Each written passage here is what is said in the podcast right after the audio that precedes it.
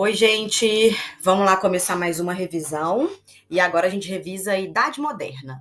A gente vai separar a Idade Moderna por temas para ficar mais fácil e mais rápido de você ouvir o podcast. Então, a primeira coisa para a gente começar a falar aqui é que Idade Moderna é uma cronologia, igual a Idade Média é, igual a Idade Antiga é, enfim, é uma cronologia, é uma referência de datas. Então, anota aí que Idade Moderna é um período histórico que vai de 1453, a queda do Império Bizantino, e vai até 1789, com a Revolução Francesa. Dentro desse intervalo de tempo, tem uma série de processos históricos importantes que vão acontecer. A gente vai começar agora com a formação de monarquias nacionais, depois absolutismo e mercantilismo, em seguida, renascimento, expansão marítima, reforma. Dentro de Idade Moderna, ainda tem revoluções inglesas e iluminismo, independência dos Estados Unidos, mas a gente não vai trabalhar com Revolução Inglesa, Iluminismo Independência dos Estados Unidos, porque é um conteúdo que está destinado para segunda série do ensino médio. Então, para a gente pensar aqui, vamos começar a conceituar Estado moderno ou Estado nacional moderno. Quando se fala em Estado nacional moderno, a gente fala de uma de um território e esse território possui um sistema administrativo e o sistema administrativo ele vai ser composto por burocracia, legislação, divisão do território em províncias, estados, condados, depende de cada país, é, sistema de pesos e medidas, integração por estradas, funcionários públicos, é, soberania nacional. Então, sempre que a gente fala em Estado moderno, a gente vai falar do, do, de, uma, de uma nova realidade política que está nascendo na Europa. E por que uma nova realidade política? O Estado moderno nasce a partir da crise do feudalismo. O feudalismo, o feudalismo colapsou. Então você vai lembrar lá da trilogia da catástrofe, fome, peste guerra. Na hora que colapsou esse sistema, o rei, que era apenas um senhor feudal, era um nobre como o outro, era um suzerano como os outros, foi chamado como responsável pelo processo de resolução dessa trilogia da catástrofe, e para resolver os problemas, ele vai precisar centralizar o poder. Diante disso, nasce o Estado Nacional Moderno. Então, qualquer questão de vestibular que você veja o conceito Estado Nacional Moderno, está falando da crise do feudalismo, do rei sendo cobrado como responsável pela solução da crise, centralização do poder. Nasce o Estado. Quando nasce o Estado, ele vai começar a ter um processo de centralização do poder, então vão surgir, por exemplo, uma política de alianças. Essas alianças são necessárias porque o rei não consegue centralizar o poder sozinho ele precisa de retirar poder de grupos sociais que existiam no feudalismo para que ele assuma essas responsabilidades. Por exemplo, os nobres. Os nobres, na formação dos estados nacionais, eram senhores feudais. Lembra que cada feudo durante o feudalismo, o senhor feudal tem direito a ter a sua própria moeda, de ter a sua legislação interna, os seus próprios impostos, a sua moeda, enfim, as suas especificidades. Só que cada feudo possuía essa autonomia. Se eu quero formar um estado, eu preciso homogeneizar o feudo. Então, os senhores feudais vão perder essa autonomia e essa responsabilidade, moeda, estrada, legislação, passa para o rei, passa para o estado. Em troca, os nobres vão receber privilégios, não vão pagar impostos, vão continuar tendo acesso à terra. E o rei, em contrapartida, centraliza e assume as responsabilidades que antes cada senhor feudal tinha aí no seu próprio feudo. A Igreja Católica, neste momento histórico aqui, vai ser outra parceira na formação dos Estados Nacionais. Por quê? Lá na Idade Média, a Igreja era a principal responsável por tentar dar uma homogeneidade para aquela sociedade. Porque pensa comigo, lá no feudalismo, cada apesar de todos os feudos majoritariamente católicos, mas cada feudo tinha sua própria realidade. Quando a igreja é chamada pra, como parceira para a formação dos estados nacionais, ela vai perder um pouquinho da sua influência, do seu poder político. Em contrapartida, o rei vai dar para ela os mesmos benefícios que os nobres tinham. Então, acesso à terra, não pagar imposto, fazer parte da corte, é, fazer parte dos cargos públicos. E a igreja vai entrar como parceira na legitimidade da, da do, do poder do rei. Então, vai nascer aí o direito divino dos reis. E os reis também vão adotar o catolicismo como religião oficial. Então, dentro dos estados nacionais, não será permitido pluralidade religiosa. Ou você é católico, ou você não católico vai passar pela conversão ou pela intolerância religiosa. E a burguesia, que tem outro papel, é um grupo social que nasceu na Baixa Idade Média, nasce ali no, renasc no, no renascimento do comércio, da moeda, das novas rotas comerciais com o Oriente Médio e a Ásia, e a burguesia não tinha muito lugar naquela sociedade. Como ela não tinha muita, muito espaço naquela sociedade, ela vai começar a precisar de, de ajuda do Estado Nacional para que o seu comércio seja dinâmico. Então, a burguesia precisava de estradas, ela precisava de moeda única, de sistema de pesos e medidas, de novos, novos territórios conquistados para ela poder vender mais, para ela poder comprar mais especiarias. Então, para a burguesia, era muito vantajoso a formação dos estados nacionais. E o rei precisava da burguesia para o pagamento de impostos. Então, quando eu penso nobre, igreja e burguesia, todos eles demandavam desse Estado Nacional que está se formando, e, ao mesmo tempo, o rei também demandava desses grupos sociais. Então, pensem que vai ser uma relação de troca. A gente costuma falar que a história do surgimento do Estado Nacional moderno é uma história de tensão. Porque no momento em que a nobreza começa a perder essa autonomia local, na hora que a burguesia começa a ganhar aí algum tipo de benefício, na hora que a igreja perde um pouco do seu poder político, essas disputas fazem com que o rei precisasse ser um grande negociador. Então, ao mesmo tempo que ele vai demandar a centralização do poder, ao mesmo tempo que ele precisava do apoio desses grupos sociais, ele também vai precisar ceder para esses grupos sociais. Então, lembra que é uma relação de troca. Para a gente poder pensar na formação dos Estados Nacionais, é sempre importante lembrar que cada país da Europa tem a sua própria história. Para o podcast não ficar muito longo, eu vou fazer aqui, basicamente, é, o resumo de quatro países da Europa: França, é, Portugal, Inglaterra e a Espanha. Comece pela França. A França vai começar a formar o seu exército nacional por volta do século XII. Por que por volta do século XII ali? A gente tem que lembrar que os franceses consideram que o Estado Nacional francês nasce com a Guerra dos 100 Anos. Porque eles têm aí uma rivalidade com a Inglaterra, e aí na Guerra dos 100 Anos vai ser necessário formar esse exército. Então, por volta do século XII, já há evidências aí de uma tentativa de formar esse exército. Por volta do século XIII e século XIV, já tem uma moeda quase que única circulando na França, e já tem uma tributação, já tem aí uma cobrança de impostos. Mas a gente vai considerar que o rei mais importante para a formação da França vai ser um rei chamado Filipe IV o Belo, e esse vai consolidar a, a, o poder real porque ele vai aumentar a circulação de moeda única com o rosto dele. Então, isso vai facilitar muito o comércio interno. Lembra da Guerra dos 100 Anos, que é fundamental para a formação do Estado, do Estado Nacional Francês.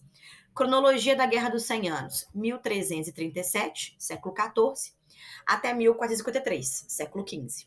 Lembra que a Joana d'Arc vai ser muito importante para a criação de uma identidade coletiva nesses estados nacionais. Não é nacionalismo, não é ainda bandeira única, hino nacional. É, desculpe, o nacionalismo é um fenômeno do século XIX, mas a Joana d'Arc ela vai ser importante para dar aquele sentimento de que todos os franceses lutavam contra os ingleses pelo mesmo ideal, proteger o território em nome do rei. Então ela vai ser importante nessa identidade e pode considerar, portanto, que no século XV, pós-guerra dos 100 anos, eu já tenho aí o Estado Nacional francês. Quando se fala de Inglaterra, a Inglaterra vai ter um processo que lembra um pouquinho da França, mas lembra que a Inglaterra sempre vai ser o alecrim dourado. Por quê? Porque a condição geográfica do território inglês provoca no, na Inglaterra um isolamento. Então, ela não é muito ligada ao que acontece no continente. Então, ela vai ter algumas especificidades. Então, por volta do século XI, XII, mais ou menos, da Inglaterra, aí no final da, da Baixa Idade Média, já começam aí o, na, o nascimento de alguns rituais de fidelidade ao rei, não mais ao senhor feudal, e já tem uma fonte histórica que fala que no século XII já tinham leis do Guilherme I, que era o rei né, da, da Inglaterra, de proibição de guerras entre senhores feudais. Então já sinaliza para a gente aí que está nascendo algum tipo de centralização. No século XII, o, o, rei Henrique II ele já criou tribunais é, reais, ou seja, o rei está começando a criar a ideia de monopólio de justiça. O Ricardo Coração de Leão é um rei muito importante porque ele vai para as cruzadas. E quando o Ricardo Coração de Leão foi para as cruzadas, é o irmão dele assumiu o lugar dele, que é o João Sem Terra. O João Sem Terra, ele tentou aí criar algum tipo de autonomia em relação aos nobres, de controlar aí a terra dos nobres, e os nobres incomodados com isso publicaram um documento. Esse documento foi publicado em 1215, portanto, século XIII, e é chamado de Magna Carta. Este documento é considerado pelos ingleses na atualidade como documento fundador da monarquia inglesa. Por quê? Esse documento define as limitações do poder real. O que são limitações do poder real? O rei não vai poder fazer o que está com vontade. Então, ele não pode cobrar imposto a hora que ele quiser, ele não pode declarar guerra a hora que ele quiser. Então, lembra que a Magna Carta em 1215 é uma limitação do poder real. Essa Magna Carta vai criar o que é chamado na época de Grande Conselho, que hoje eu conheço como parlamento, no caso do Brasil, Congresso Nacional. Esse espaço político é o espaço limitador do poder executivo. Então, pensa que o Grande Conselho seria correspondente ao que é hoje o poder legislativo e o rei corresponde ao que é o poder executivo. Pensa aí na monarquia inglesa. o rei e a rainha na Inglaterra, eles são figurativos. Eles têm poderes muito limitados. Quem tem poder de fato? O parlamento. E esse poder do parlamento está começando a ser construído com a Magna Carta. Se você estiver escrevendo uma redação e precisa citar a Constituição mais de uma vez, e que é um sinônimo, você pode usar Magna Carta. Esse apelido que a gente dá para a Constituição, Magna Carta de 88, no caso do Brasil, por exemplo, tem a ver com esse documento inglês, uma vez que ele está estruturando de forma concreta e real, via legislação, as limitações que os poderes têm dentro de um território. Então, beleza, século XIII formou-se um parlamento, naquela época só com a alta nobreza. Já no século XIV, o parlamento da Inglaterra vira bicameral, Câmara dos Lords para a nobreza, Câmara dos Comuns para as camadas populares. No século XV, Guerra dos Cem Anos, também importante para a formação do Estado Nacional. E no caso da Inglaterra, eu vou ter no século XV a Guerra das Duas Rosas. São duas famílias, os Lancasters e os Yorks, que disputavam o trono.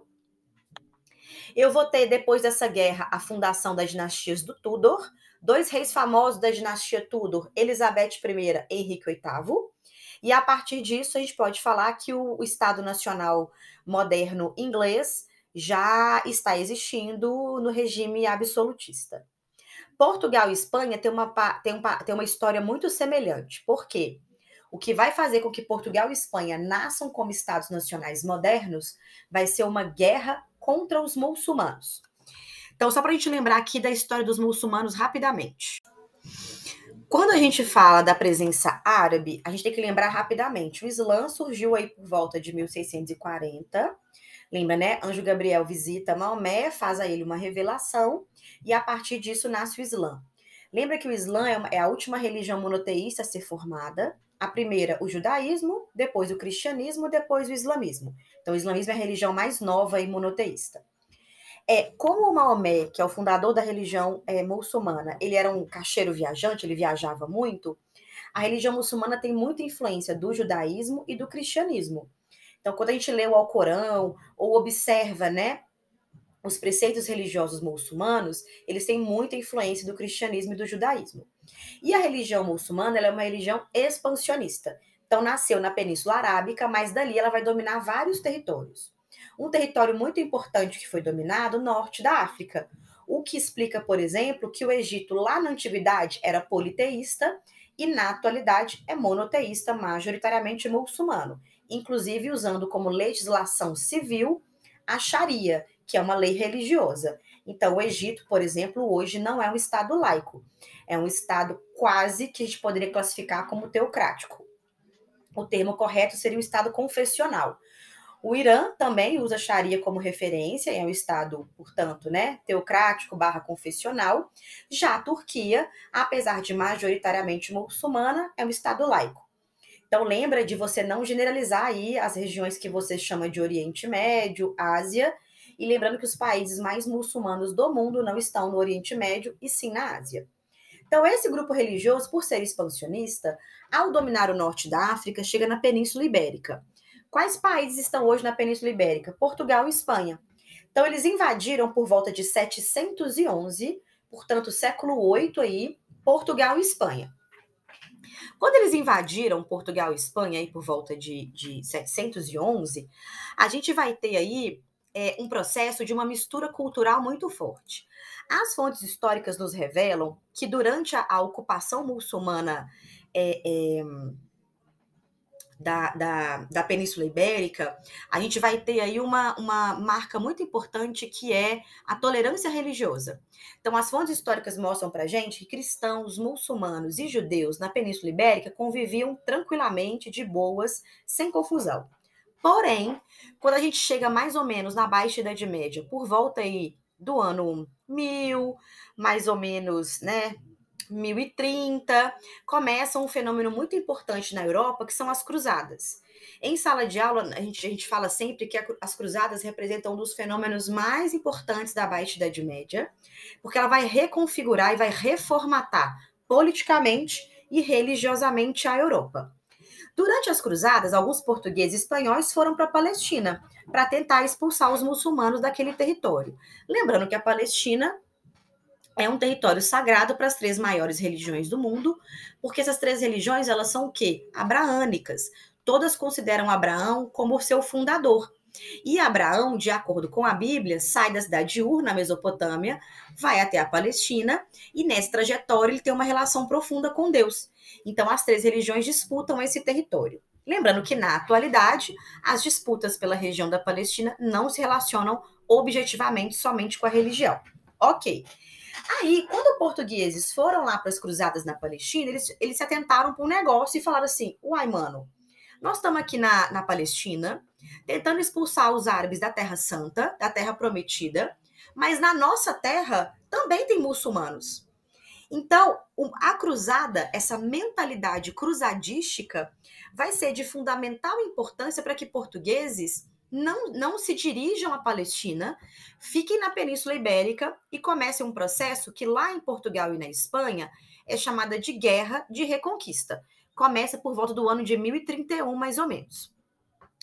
Atualmente existe uma crítica a esse nome, Guerra de Reconquista Cristã. Por quê? Porque Portugal, é, desde que foi invadida pelos muçulmanos, desde o Império Romano, nunca foi um território. Portugal e Espanha, né? Nunca foram territórios oficialmente, majoritariamente cristãos. Então, em Portugal e Espanha, por causa do, do Império Romano, tinham povos politeístas. Depois que nasce o, cristianismo no Império Romano, tem cristãos. É um território muito marcado pela presença de judeus. É um território muito marcado pela presença de muçulmanos. Então, atualmente, em vez de reconquista cristã, a gente utiliza guerra de conquista cristã. Por quê? Porque a partir da expulsão dos muçulmanos é que, de fato, pela primeira vez, Portugal vai se tornar um território majoritariamente cristão, como é hoje, por exemplo, na atualidade. Então, a cronologia da Guerra de Conquista Cristã vai começar aí por volta de 1031 e só vai terminar em 1492. Então, a última cidade em que eu tenho a expulsão de muçulmanos em 1492. A partir disso, a gente pode considerar que Portugal e Espanha é, foram formados. E é importante lembrar que Portugal e Espanha vão ter guerras entre si. Por quê? Porque o território, fran... o território francês, o território espanhol e o território português têm uma longa fronteira. Então, a gente vai considerar também uma batalha importante chamada Aljubarrota, essa batalha é de vitória portuguesa, inclusive, e é uma das últimas batalhas definidoras aí da, do território português que nós temos hoje. Além disso, outro dado importante é você lembrar também da tomada de Granada. Granada é essa última cidade em 1492. Detalhe, mesmo ano de chegada de Colombo às Américas, depois eu retomo essa informação em expansão marítima europeia.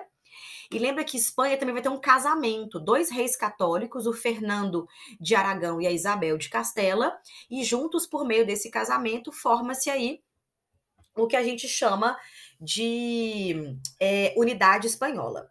Falado rapidamente aqui sobre as especificidades, eu queria trazer aqui no próximo é, no próximo tópico o absolutismo e também o mercantilismo, conceitos, práticas e características.